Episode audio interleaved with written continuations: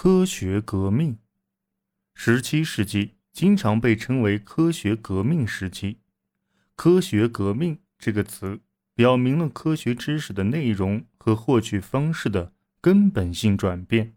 弗朗西斯·培根是改变知识获取方式的重要人物，在学术的推进和新工具等作品中，他拒绝基于古希腊权威接受的知识，倡导。根植于实验和观察的学习方法，在法国，勒内·笛卡尔表达了对传统学习的类似不满，并在《方法论》等著作中开发了基于理性获取知识的方法。数学对科学革命的影响是相当大的，不仅新的科学分支得以发展，如莱布尼茨和牛顿发明的微积分。同时，数学也被视为揭示物理现实的手段。例如，如果一个行星的运动符合某条数学公式，那么从物理的角度来说，行星就证实了这条公式。这个命名在天文学上犹有争议。几个世纪以来，人们都是基于亚里士多德提出的模式来理解宇宙的。宇宙中的一系列恒星和行星。以多层同心球的方式环绕地球，这些天体都在处于中心的静止的地球的圆形轨道上运行。这一理论已经如此深刻地融入欧洲哲学和神学之中，以致对它的挑战必然带来哲学和神学方面的影响。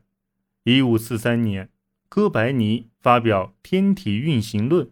对这一理论提出了挑战，借助数学论证，哥白尼辩称太阳才是宇宙的中心，而非地球。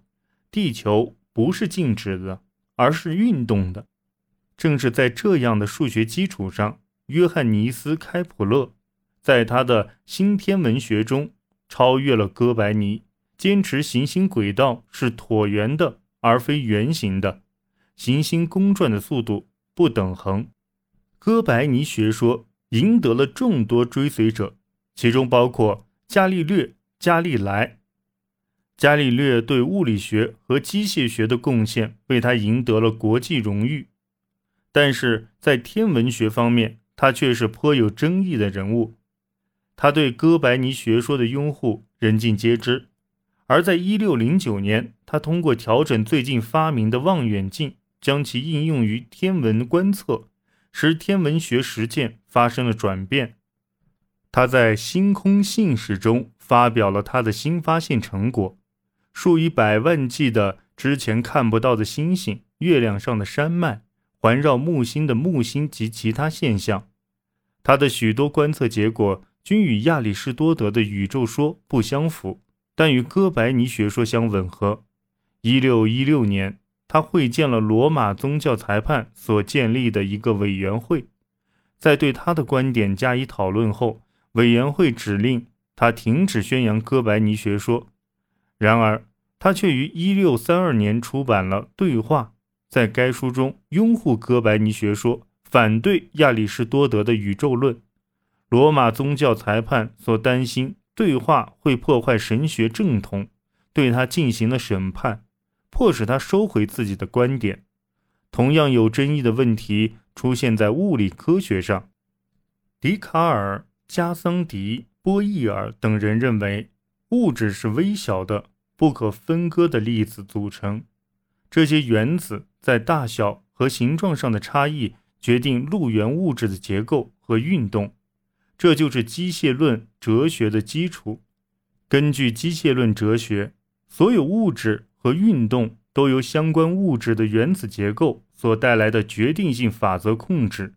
机械论哲学提出关键的哲学和神学问题：既然人类是物质性生物，那么是否还存在自由意志这样的东西？又或者他们是否由自身无法控制的力量所支配？在机械宇宙中，上帝扮演什么角色？上帝仅仅扮演了。宇宙按照机械法则自行运转的造物主吗？科学革命的概念还在于科学活动组织上的变化。意大利、伦敦和巴黎都成立了科学学会。科学学会支持其成员的个人研究，组织合作项目和海外探险活动，成为科学为国家服务的渠道，帮助传播和普及科学知识。而学会达成其最后一项，则离不开其期刊和书籍的助力，如从1665年开始发行的期刊《哲学会刊》和普及科学主题的书籍，后者成了当时的畅销书。英国科学家艾萨克·牛顿所取得的成就，往往被视为科学革命的高峰。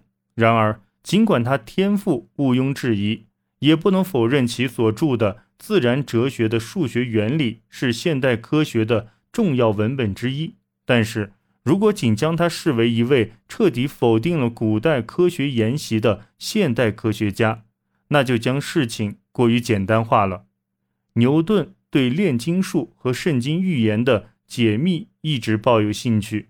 对于他的一些同代人来说，原理令科学前进的时光倒流，因为他在书中声称，所有运动都受到一种被称为重力的非物质引力的约束。